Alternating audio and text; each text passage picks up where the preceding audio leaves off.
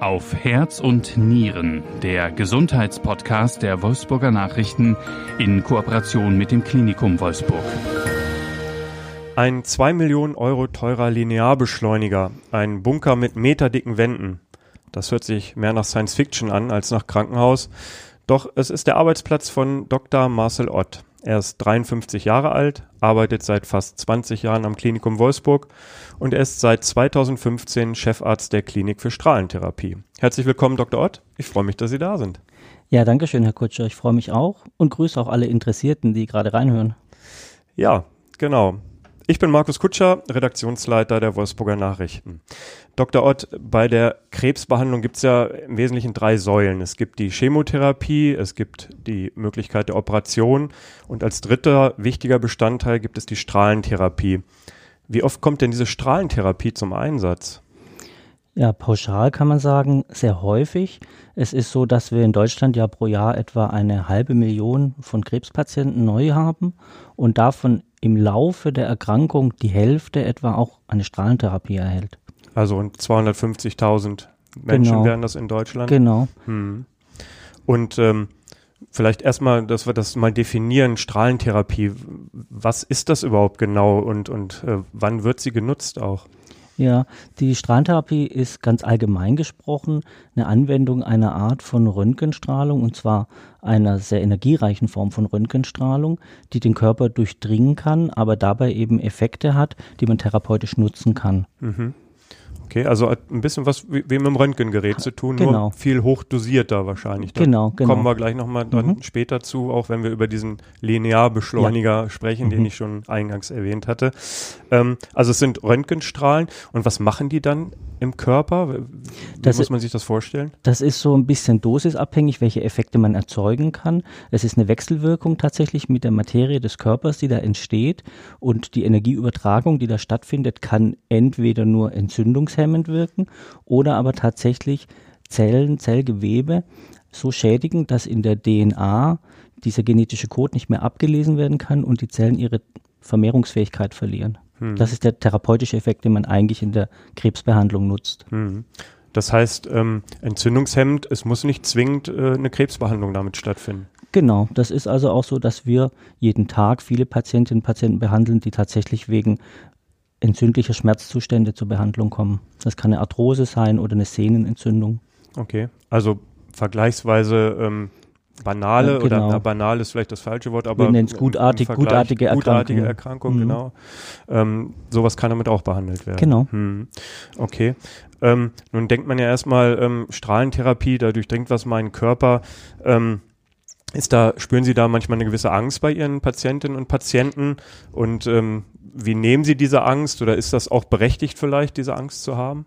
Ja, also natürlich spürt man das bei vielen Patienten ganz am Anfang, weil das sehr ungewiss ist. Die Strahlung ist ja zunächst mal gar nicht wahrnehmbar mit unseren Sinnen. Man spürt Dann, ja gar nichts. Genau. Also es wird nicht warm oder, oder es genau, kribbelt. Richtig. Also, man, also man merkt es ist ja nicht wahrnehmbar nichts. wie bei der Röntgenuntersuchung. Mhm. Das ist schon mal ein bisschen komisch.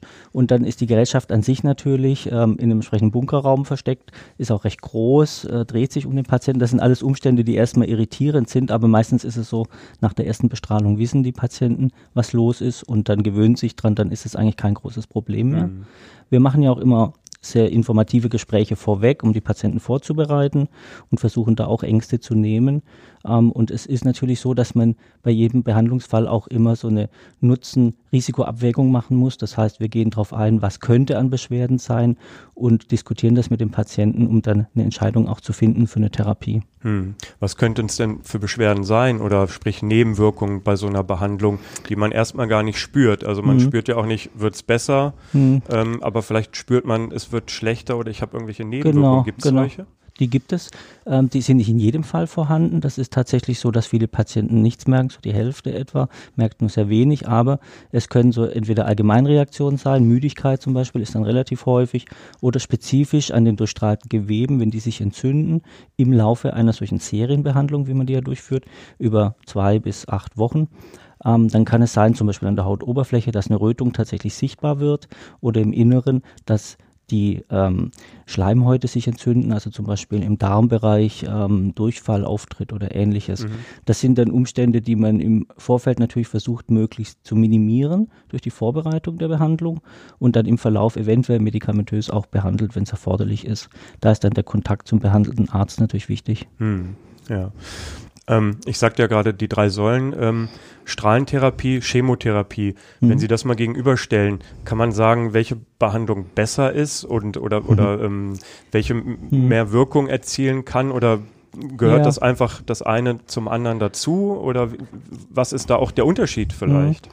Also von der Wirkung an der Zelle, an der Tumorzelle ist es eigentlich relativ ähnlich, was da stattfinden kann. Es mhm. wird die Teilungs- oder Vermehrungsfähigkeit gehemmt, ähm, aber der Weg, wie man da hinkommt, ist unterschiedlich und auch tatsächlich ähm, der Bereich, in dem es wirken kann. Also wenn ich einen umschriebenen Tumor habe, der verkleinert oder beseitigt werden soll, dann ist die Strahlentherapie wesentlich effektiver als eine Chemotherapie im typischen Fall.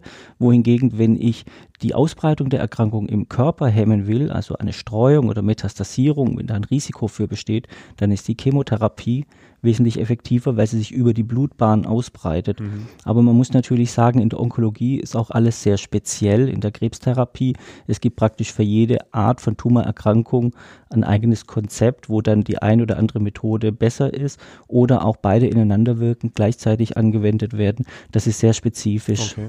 Also es hängt immer vom, hängt vom immer vom Einzelfall, Einzelfall ab. ab. Genau. Also im Grunde können sogar alle drei äh, Säulen, die wir sagten, äh, Operation, Chemo und Strahlentherapie bei einem Patienten oder einer Patientin genau. angewendet Das ist sogar immer häufiger heutzutage, dass man die sogenannte multimodale Therapie macht und mehrere Verfahren anwendet, weil man gesehen hat, dass eben die Wirksamkeit in Richtung Tumorkontrolle sich addiert, aber das Risiko von Nebenwirkungen tatsächlich sich dadurch reduziert. Hm. Es gibt ja noch eine Therapie, die Sie auch am Klinikum äh, Wolfsburg ähm, anbieten, das ist die sogenannte Brachytherapie. Mhm. Ähm, erklären Sie doch mal bitte, was genau dahinter steckt und ähm, was auch der da wieder der Unterschied zur Strahlentherapie ja, ist, genau. über die wir gesprochen haben. Die Strahlentherapie, die wir vorhin erwähnt haben im Linearbeschleuniger, ist ja quasi eine Bestrahlung von außen. Ähnlich wie bei einem Röntgengerät wird der Strahl durch den Körper hindurch gelenkt und auf dem Weg durch den Körper trifft er eben auf den Tumor. Und bei der ähm, Brachytherapie ist es so, dass man mit einer Radioaktivstrahlung arbeitet und die Quelle dieser Strahlung in den Tumor oder in das Risikoorgan bringt, wo ich quasi den therapeutischen Nutzen möchte. Mhm. Und was wir da häufig machen, sind gynäkologische Anwendungen, also die Nachbehandlung zum Beispiel nach einer Operation des Gebärmuttertumors oder wir haben eine Spezialanwendung auch zur ähm, Behandlung des Prostatakarzinoms, wo man für Hochrisikokarzinome eine erhöhte Dosis erreichen kann, indem man einen Teil der Dosis eben über diese Brachytherapie-Methode einbringt. Mhm. Das ist technisch zwar für den Patienten scheinbar aufwendiger, kann aber insgesamt schonender sein, weil man eben nicht durch Organe hindurchstrahlen muss auf dem Weg zu einem Tumor. Okay. Wie, wie häufig kommt die zum Einsatz, die Brachytherapie? Das ist verhältnismäßig selten im Einsatz. Ich muss sagen, insgesamt äh, ist so ein Trend, äh, weniger Brachytherapie einzusetzen, weil es eben tatsächlich relativ aufwendig ist in der Durchführung, hat also einen mhm. hohen Personaleinsatz. Ähm, und das sind viele ähm, heutzutage als, als Zentren ähm, zwar noch verpflichtet, das anzuwenden in bestimmten Indikationsgebieten, aber es wird nicht mehr so weit entwickelt, muss man leider sagen, hm. weil es eigentlich eine gute Methode ist. Hm. Ja. Ähm, wir haben über den Linearbeschleuniger gesprochen, ähm, der in der Strahlentherapie mhm. eingesetzt wird. Das Gerät, was jetzt im Klinikum Wolfsburg äh, Ende des Jahres angeschafft wurde, was ganz neu ist auf mhm. dem aktuell neuesten Stand ja. äh, der Technik, kostet allein rund zwei Millionen Euro. Mhm. Ähm, beschreiben Sie doch mal bitte dieses Gerät, ähm, dass äh, man mal eine Vorstellung bekommt, wie sieht das überhaupt aus? Also ich weiß, es ist sehr groß, es kann sich drehen. Ähm, was, sind, was ist dieser Linearbeschleuniger für ein Wunderwerk der Technik? Ja, man kann sich wiederum vereinfacht vorstellen, eben ein sehr großes Röntgengerät, ähm, was aber wesentlich schwerer auch ist und ähm, in seiner Energieerzeugung eben wesentlich höhere Energien ermöglicht. Ähm, es ist als neues Bestrahlungsgerät natürlich immer das Neueste, was es momentan gibt auf dem Markt und damit auch mit den neuesten Spezifikationen, die man dann auch für die Therapie nutzbar machen kann, die wir ähm, jetzt nach und nach auch einführen. Es hat dann also Besonderheiten in der Präzision. Man kann so Hochpräzisionsbestrahlungen besser durchführen, weil die mechanischen Elemente noch wesentlich präziser laufen. Wir waren bisher bei unserem Linearbeschleuniger in einer Präzision von etwa drei Millimeter in der Reproduktion eines, sage ich mal, Bestrahlungszustands, den man erreichen möchte, einen Tumor zu treffen. Also als Abweichung muss man Genau, als Abweichung, wenn man so jetzt eine tägliche mhm. Behandlung macht und die immer gleich reproduzieren möchte. Und das kann man damit auf einen Millimeter reduzieren. Es ist jetzt nicht in jedem Fall notwendig, diese einen Millimeter zu erreichen, ähm, aber es ist möglich und das ist für sehr hochdosierte Behandlungen tatsächlich ja. auch sinnvoll. Weil man ja möglichst wenig umliegendes Gewebe genau. oder Organe oder Richtig. so schädigen will, genau. sondern wirklich ganz punktuell punktuell. Und damit wenig Nebenwirkungen hat mhm. oder eben die Option, auch die Dosis nochmal deutlich zu steigern, um vielleicht dann dadurch die Tumorkontrollwahrscheinlichkeit auch nochmal zu erhöhen. Mhm. Die ist dosisabhängig. Ja. Wie lange bleibt denn so ein ähm, Linearbeschleuniger, den Sie jetzt neu angeschafft haben, im Einsatz? Mhm. Was hat der für so für eine Haltbarkeit, so, genau. bis der sich wieder einmal sozusagen nochmal wieder äh, ja, verbessert? Also die Entwicklungszyklen auch ähm, und auch die Haltbarkeit, das ist so bei 10 bis 15 Jahren tatsächlich. Mhm. Das ist also ein Investment für eine relativ lange Zeit und ähm, man kann das aber dann immer sukzessive auch aufrüsten, wenn es neue Optionen gibt. Okay. Hm, also man genau. kann Updates machen. Updates sozusagen. machen, genau. ja, ja okay. also von den Neuerungen, die da noch mit äh, dabei sind, ist zum Beispiel auch eine schnellere Energieabgabe, die man ermöglicht. Ähm, da kommen wir vielleicht nachher noch drauf, wie das möglich ist. Ähm, das kann Behandlungszeiten verkürzen. Wir haben bei der Behandlungsliege, wo der Patient liegt und die praktisch in eine bestimmte Position gebracht wird für die Behandlung, jetzt auch eine Funktion der Kippung und Neigung und Drehung, sodass wir noch genauer sozusagen den Zustand der Patientenlagerung anpassen an das, was wir eigentlich haben wollen, was die Vorgabe ist. Mhm. Ähm, wir haben die Möglichkeit, atemabhängige Tumore entsprechend im Atemzyklus zu bestrahlen. Also in der Brust. Äh, Brusttumor, also ist. genau ein Lungentumor oder ein Lebertumor. Mhm. Genau, das sind alles Dinge, die neu, relativ neu sind. Also das heißt, wenn man möglich. jetzt in der Brust behandelt, ähm, mhm. klar, der Mensch atmet logischerweise. Mhm. Genau. Und und dieses Gerät ähm, guckt dann genau, wann atmet er und wann nicht. Richtig. Und, dann bestrahlt er. Ist genau. Das, muss man sich so kann man sich das vorstellen, mhm. genau. Und bisher war es dann eher so, dass man eben gesagt hat, äh, man gibt ein Atemkommando, damit man die Atemphase tatsächlich steuern und definieren kann. Ja, die Behandlung, die dort stattfindet, gibt es da bestimmte ähm, Krebsarten, die ähm, da besonders mit äh, wirkungsvoll behandelt werden können mit so einem Linearbeschleuniger? Oder anders oder andersrum ja. auch, gibt es welche, die Sie damit nicht behandeln? Auch da ist es natürlich wieder sehr speziell. Ähm, man kann sagen, es gibt eine sehr große Bandbreite, die behandelbar ist. Es ist nicht so, dass jeder Tumor zwangsläufig zur Behandlung bei, an einem Linearbeschleuniger kommt.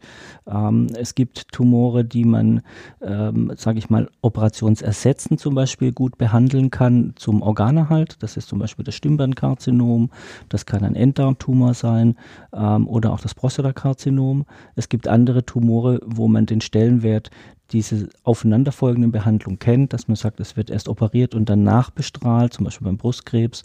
Ähm, das sind so Konzepte, die eben auch entwickelt wurden und die so praktiziert werden, die über die Leitlinien zur Behandlung äh, von Tumorerkrankungen auch so äh, entsprechend festgeschrieben sind. Hm.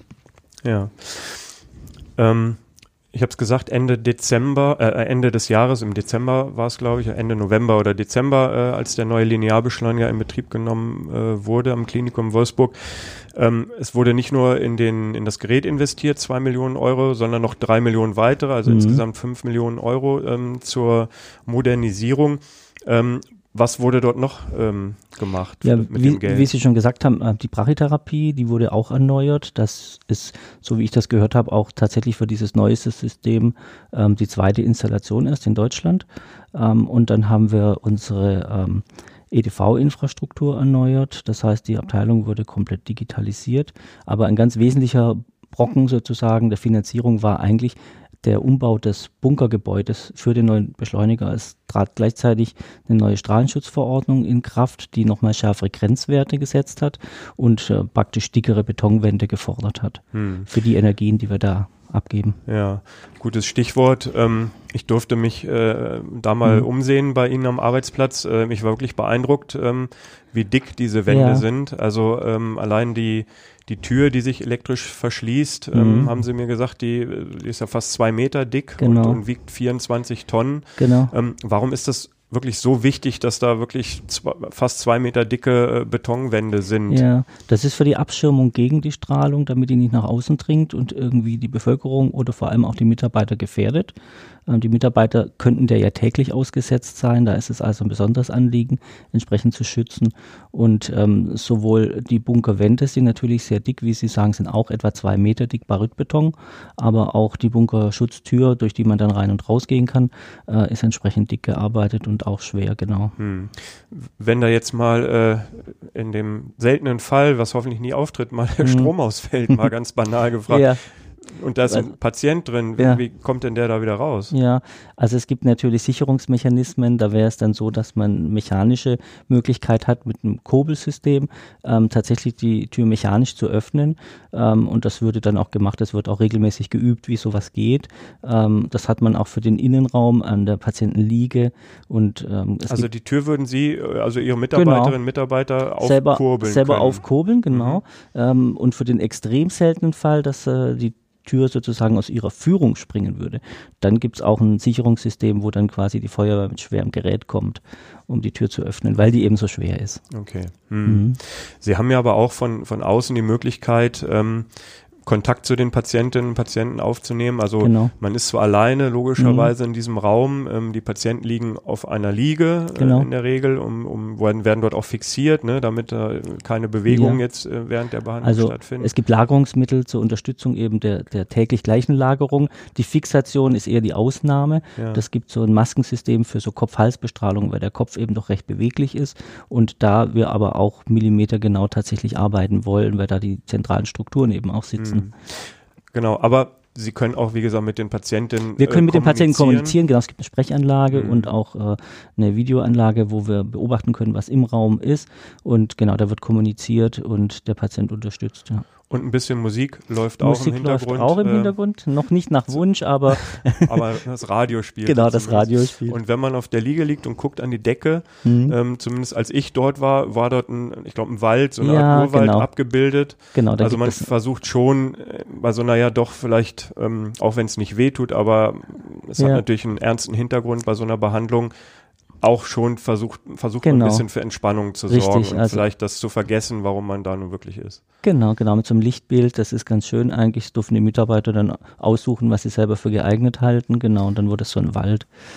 Mhm. Ja, ähm, Sie sagten nochmal, da würde ich ganz gerne nochmal einmal kurz zurückkommen, ähm, Stichwort Investitionen, ähm, Digitalisierung der, der äh, Patienten auch. Was, was ähm, hat sich dadurch für die Patienten verbessert? Ähm, ist das im Ablauf jetzt äh, einfacher? Haben Sie dort noch mehr Sicherheitssachen äh, ähm, mhm. eingebaut oder was, was wurde ja, da noch gemacht? Ja, ja. Also das ist natürlich so, dass der Prozessablauf sich so ein bisschen verändert dadurch. Man hat die Möglichkeit als Behandler tatsächlich auch noch Sicherheitsmechanismen Mechanismen einzubauen. Wir haben zum Beispiel für alle kritischen Prozessschritte so ein Vier-Augen-Prinzip eingeführt, dass die quasi nochmal kontrolliert werden von einem Erfahrenen, ähm, um zu verhindern, dass schon da irgendwie sich Fehler einschleichen könnten. Ähm, natürlich ist es auch so, dass für die Patienten die ähm, elektronische Terminplanung angenehm ist. Es hat eine Termintreue dadurch. Man kann im Vorfeld schon sehen, wann sind meine vier, sechs Wochen Termine im Voraus und ähm, man hat mit der elektronischen Akte auch so einen direkten Zugriff. Die Fälle sind etwas transparenter. Wenn ich jetzt vom Kollegen angerufen werde und der fragt mich zu einem Patienten was, dann ist es im Prinzip kurze Eingabe an der Tastatur und ich weiß, was los ist, auch wenn der die Behandlung schon längere Zeit zurückliegt. Mhm. Und sonst hätte man jetzt erstmal die Akte gesucht und geguckt, was war da eigentlich. Also erspart auch also ein bisschen Zeit. Und erspart Zeit auch, mhm. genau. Ähm, und ist für die Komplexität der Behandlung eben wichtig, dass man wirklich äh, die einzelnen Schritte genau nachvollziehbar hat. Mhm. Wenn wir nochmal äh, zurück in, den, in diesen Bunker gehen, ähm, und äh, dort die Patienten behandelt werden. Wie lange liegen die denn dort ähm, für hm. eine Sitzung? Dauert das, das eine Stunde oder schnell. ein paar Minuten hm. oder wie lange? Genau, das, das gab es früher mal. Äh, inzwischen ist es wirklich so fünf bis zehn Minuten für eine typische Anwendung, geht relativ schnell. Okay. Die erste Hälfte ist eigentlich nur für die ähm, Einstellung, dass man die Präzision erreicht mit Hilfe bildgebender Verfahren, die praktisch am Beschleuniger mit montiert sind. Da hat man eine Art Röntgenanlage, die kann auch so CT-Qualität liefern und damit kontrolliert man, ob man wirklich auch genau den Tumor eingestellt hat oder das Risikozielgebiet. Und das ist sozusagen die Hälfte der Behandlungszeit und die andere Hälfte ist dann die Bestrahlung selber. Und das sind so fünf bis zehn Minuten am Tag. Okay, also gar nicht so lange. Gar nicht so lange. Und wenn man jetzt den Blick auf die gesamte Behandlungsdauer wirft, ähm, Sie sagten ja vorhin äh, schon mal ein paar Wochen ähm, mhm. dauert das und dann täglich äh, für, ja. für ein paar Wochen lang gibt's also da gibt's wahrscheinlich auch je auch Einzelfall voll, genau ne, richtig gibt's unterschiedliche aber gibt's so eine ungefähre äh, mhm. Behandlungsdauer also tatsächlich ist es so zwei bis acht Wochen ist so das typische für die Krebserkrankungen bei uns und, ähm, und dann, dann, aber täglich und dann aber täglich mhm. montags bis freitags am Wochenende nicht Okay. Genau. Mhm. Und das wird eben vorausgeplant. Da fragen wir dann auch immer ab, ob es irgendwie von den Patienten aus Einschränkungen, Wünsche gibt, dass man das irgendwie aneinander angleichen kann. Das geht vielleicht nicht in jedem Fall immer zu erfüllen, aber man versucht natürlich schon darauf einzugehen.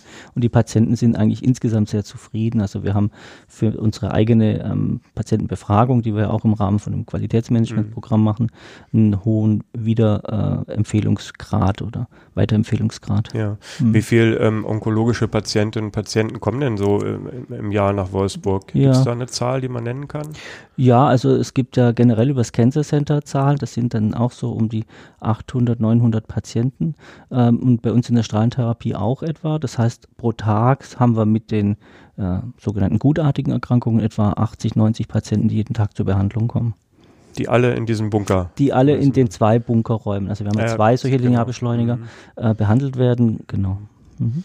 Okay, also es erfordert auch es eine gewisse Logistik. Richtig, dann. ist eine logistische Herausforderung, mhm. das alles so zu planen, dass es auch ähm, stringent abläuft und die Patienten keine langen Wartezeiten haben. Das ist eben genau das, was die nicht wollen. Mhm.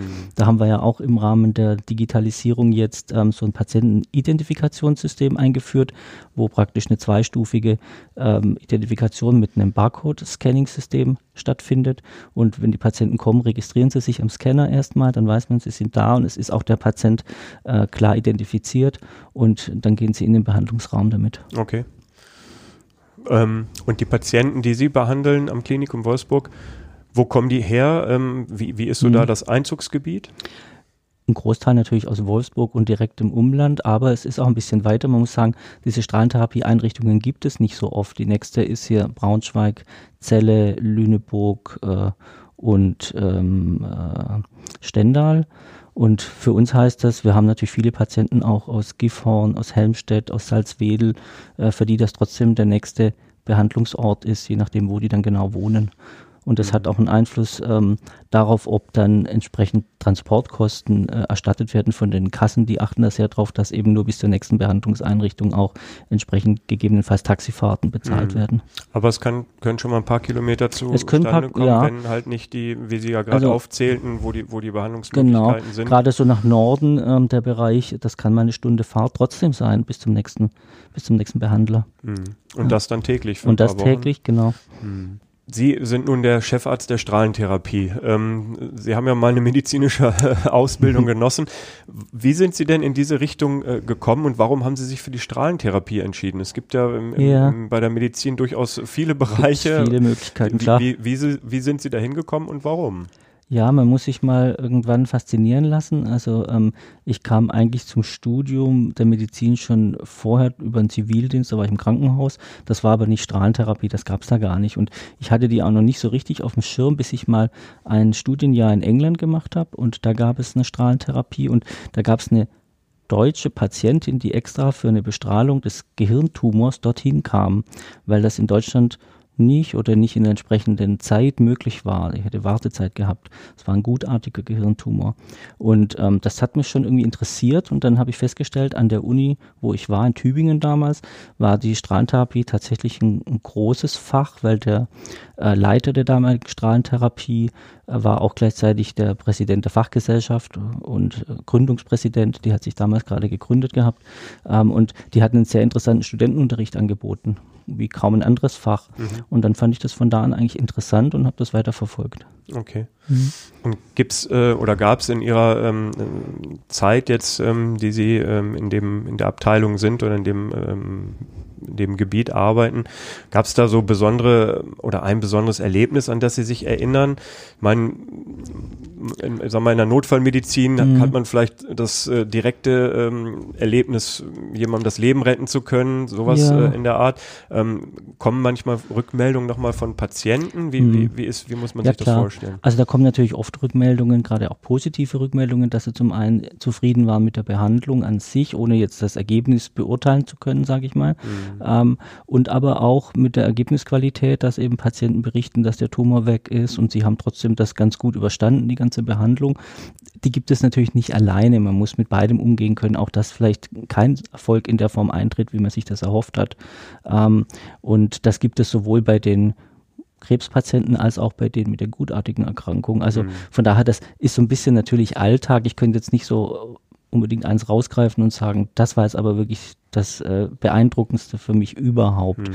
Ähm, das erlebt man fast täglich, ne? Mhm. aber es ist schon ein Stück weit beeindruckend, ähm, wenn Patienten dann auch so einen hohen Grad an Zufriedenheit haben. Mhm. Denn man arbeitet ja ständig dran. Das ist ja wirklich, ich hatte es vorhin angesprochen, in so einem Qualitätsmanagement, dass man versucht, sich ständig zu verbessern, auch Kritik aufzugreifen, daraus wieder zu lernen. Und wenn man sieht, dass das Schritt für Schritt besser wird über die Jahre, dann ist das schon auch schön.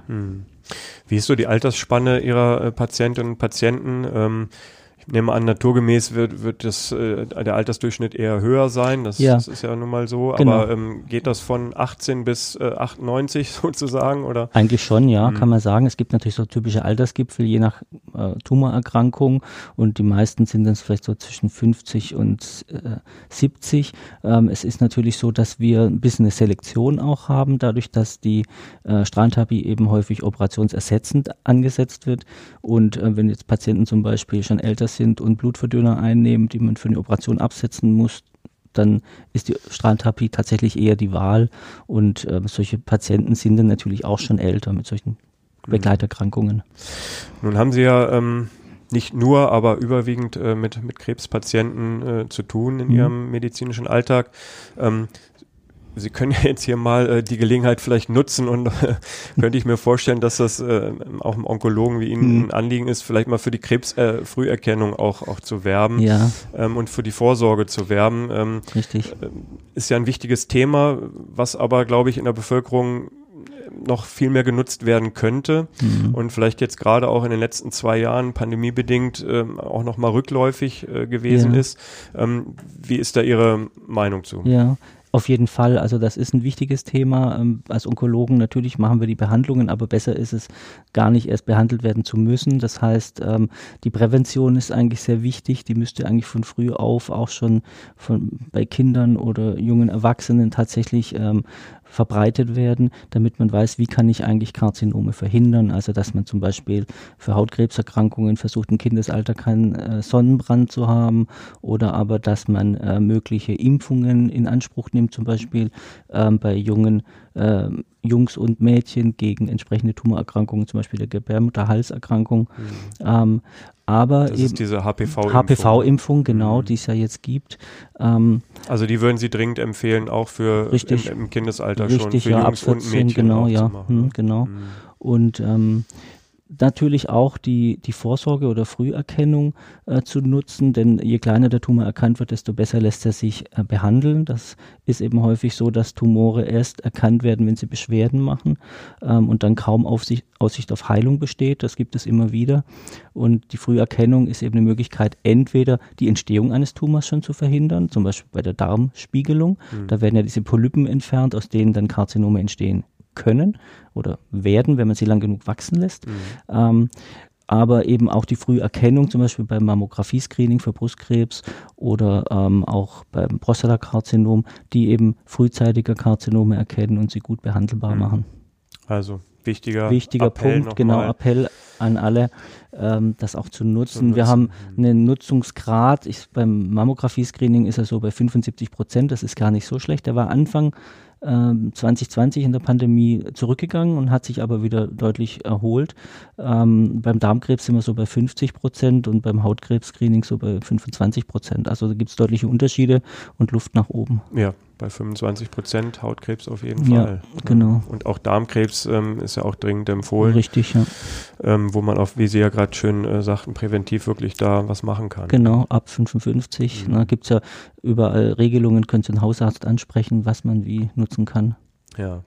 Was, was leider noch auf der Strecke ist, das wäre mir auch wichtiges Anliegen, ähm, ist ja, dass man äh, weiß, dass es einen Zusammenhang zwischen Rauchen und Lungenkrebs gibt. Lungenkrebs ganz häufige Tumorerkrankung, die zweithäufigste ähm, bei äh, Männern, aber ähm, es gibt leider noch keinen guten Vorsorgetest. Man kann, wenn man als Risikopatient tatsächlich Angst vor Lungenkrebs hat, wenn man 20 Jahre geraucht hat und schon über 50 ist, mal mit dem Hausarzt besprechen, ob man da nicht auf die Suche geht mit einer Niedrigdosis-CT-Untersuchung. Das gibt es leider noch nicht als Screening-Programm. Mhm. Da wartet man noch auf entsprechende Daten, dass der gemeinsame Bundesausschuss sowas entscheiden kann. Aber eigentlich aufgrund der Zahl der Fälle wäre es dringend notwendig. Mhm. Noch besser wäre gar nicht erst zu rauchen. Noch besser, aber genau, aber noch schwieriger. ja. Aber es sind ja ähm, die bekannten Risikofaktoren, die wir, glaube ich, alle kennen ja. ähm, und äh, Thema oder Stichwort gesunde Lebensführung, Lebensführung ähm, kann genau. ja viel, kann ja viel vorbeugen. Ja. Nicht, nicht immer. Ähm, auch das ein ges ganz gesund lebender Mensch kann leider an Krebs erkranken. Richtig, die Krebserkrankung ist ein Stück weit auch schicksalhaft. Das muss man immer wieder berücksichtigen.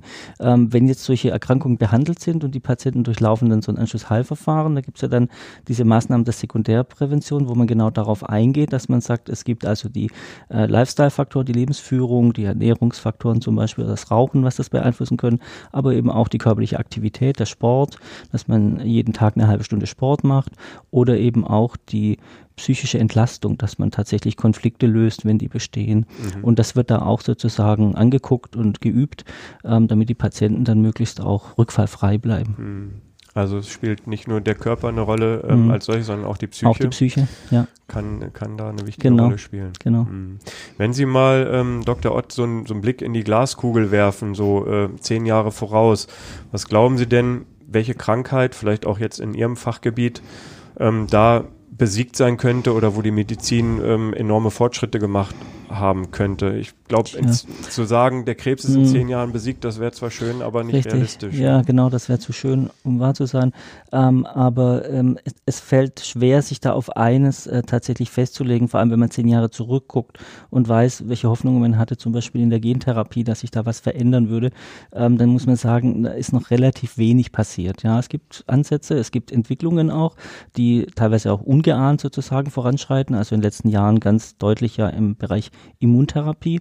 Und da würde ich auch die größte Entwicklung für die Onkologie, die Krebstherapie in der Zukunft erwarten, eher in der personalisierten Immuntherapie. Wir haben ja jetzt im Rahmen der ähm, Corona-Krise gesehen, ähm, wie dieses deutsche Biotech-Unternehmen den ähm, Corona-Antikörper sozusagen entwickelt, äh, Impfstoff entwickelt hat, mhm. nicht Antikörper, sondern diese Firma plant sozusagen ähm, personalisierte, mRNA-basierte Impfstoffe zu entwickeln, die man gezielt gegen den eigenen Tumor gewissermaßen herstellen kann. Mhm. Und das könnte etwas sein, wo wirklich nochmal eine deutliche Veränderung möglich wird. Ähm, vielleicht auch gerade für Tumorerkrankungen, wo es noch nicht so die idealen herkömmlichen Methoden mhm. gibt. Mhm. Spannend. Mhm. Ähm, es bleibt spannend. Wir werden es genau. verfolgen und ja. ähm, gucken, was sich da tut. Auf genau. jeden Fall geht es ja zum Glück immer weiter voran. Das ist das Schöne, ja. Also es gibt ja viele Bereiche auch außerhalb der Krebsmedizin, wo Veränderungen stattfinden, positiver Art. Wenn man sieht, wie man früher ähm, mit AIDS umgegangen ist, das ist ja heute eine Erkrankung, die nicht mehr diese Gefährlichkeit hat durch Medikamente. Mhm. Oder auch die Hepatitis C. Da gibt es für viele jetzt Medikamente, die es ermöglichen, mit einer Erkrankung einfach zu leben. Man hat ja auch andere Erkrankungen, die man nicht los wird, so wie Diabetes. Mhm. Damit lebt man einfach. Ne? Das ist eine Frage der Lebensqualität. Ja, genau dann ähm, erhöht werden kann. Richtig, ne? genau. Prima. Dr. Ott, vielen Dank erstmal äh, für Ihre fachliche Expertise. Ähm, ja. Hat Spaß gemacht. Ich möchte genau. Sie aber nicht entlassen aus unserem Gespräch, ohne doch noch ähm, eine private Frage zu stellen. Ähm, wenn Sie mal nicht im Klinikum äh, sind und, und dort arbeiten, für wen oder was schlägt denn Ihr Herz in Ihrer Freizeit? Ja, also ähm, natürlich für meine Partnerin und meine Kinder. Ähm, ich habe drei Kinder, die alle studieren in Göttingen, ähm, erwachsen. Und ähm, meine Partnerin und ich, wir wohnen hier in Wolfsburg, sind da ganz gerne auch draußen unterwegs. Ne? Wir haben hier so unsere Saisonkarte im VW-Bad oder sind gerne im Hasselbachtal. Ähm, das gefällt uns ganz gut hier. Aber eigentlich habe ich natürlich auch noch eine Leidenschaft, das ist die Musik. Und da spiele ich sehr gerne klassische Konzertgitarre und auch historische Lauteninstrumente, das heißt aus der Renaissance und vor allem aus dem Barock, aus der Barockzeit. Das sind Dinge, die mich, äh, sage ich mal, entspannen lassen nach der Arbeit. Da habe ich die Klinik dann hinter mir und äh, das nutze ich sehr gerne. Ein ungewöhnliches Hobby, würde ich jetzt mal sagen. Wo bekommen Sie denn solche Instrumente her? Kann man die ganz normal äh, kaufen oder muss man da, gibt es da schon so einen Liebhabermarkt? für? Ja, genau, da gibt es einen Liebhabermarkt für, muss man sagen. Man kann die sich selber bauen lassen bei einem entsprechenden Instrumentenbauer. Das hat aber unter Umständen jahrelange Wartezeit zur Folge und man weiß nicht so genau, was dann hinterher rauskommt. Also versucht man die auf dem Gebrauchtmarkt zu kriegen und das ist auch schwierig. In der Internetzeit jetzt ist es besser als früher, ähm, aber es ist trotzdem natürlich schwierig, an die Instrumente ranzukommen und entsprechend freut man sich, wenn man eins äh, auftut. Sehr interessant. Also ich habe äh, das Gefühl, das Klinikum Wolfsburg hat sehr ähm, musikalische Ärztinnen und Ärzte. Ich habe neulich einen, einen äh, Anästhesisten kennengelernt, der singt sehr gerne. Mhm. Auch äh, seine Patienten mal in Schlaf, wenn sie möchten. ähm, sie spielen äh, außergewöhnliche äh, Instrumente. Mal gucken, Bis- was wir noch so finden. Genau, bisher nicht im Einsatz bei der Arbeit, aber Ja. außerhalb dabei. Wäre vielleicht mal ein Versuch wert. Dr. Ott, ich danke Ihnen sehr fürs Gespräch Ja, ich danke auch. und alles Gute. Dankeschön. Tschüss. Tschüss. Und Ihnen, liebe Zuhörerinnen und Zuhörer, danke fürs Dabeisein wieder einmal und ähm, auch Ihnen alles Gute. Tschüss und auf Wiederhören. Mehr Podcasts unserer Redaktion finden Sie unter wolfsburger-nachrichten.de slash podcast.